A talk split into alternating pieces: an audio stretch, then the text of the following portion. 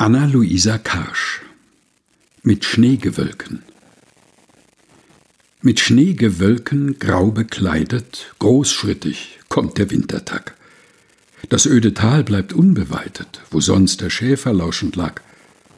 Der Klee, die Blumen sind gestorben, und jeder Baum steht lockenlos.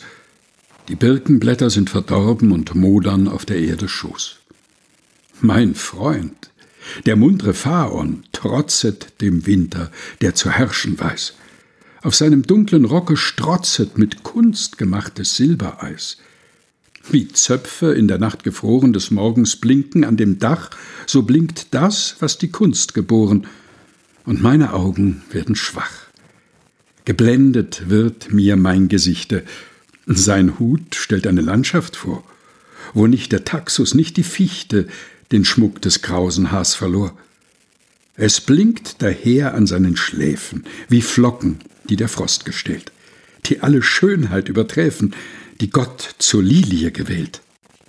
Du schöner Winter, sei gegrüßet, auf Phaons Stirn, auf seiner Brust, ihr prachterfüllten Fichten müsset erschüttern oft bei seiner Lust.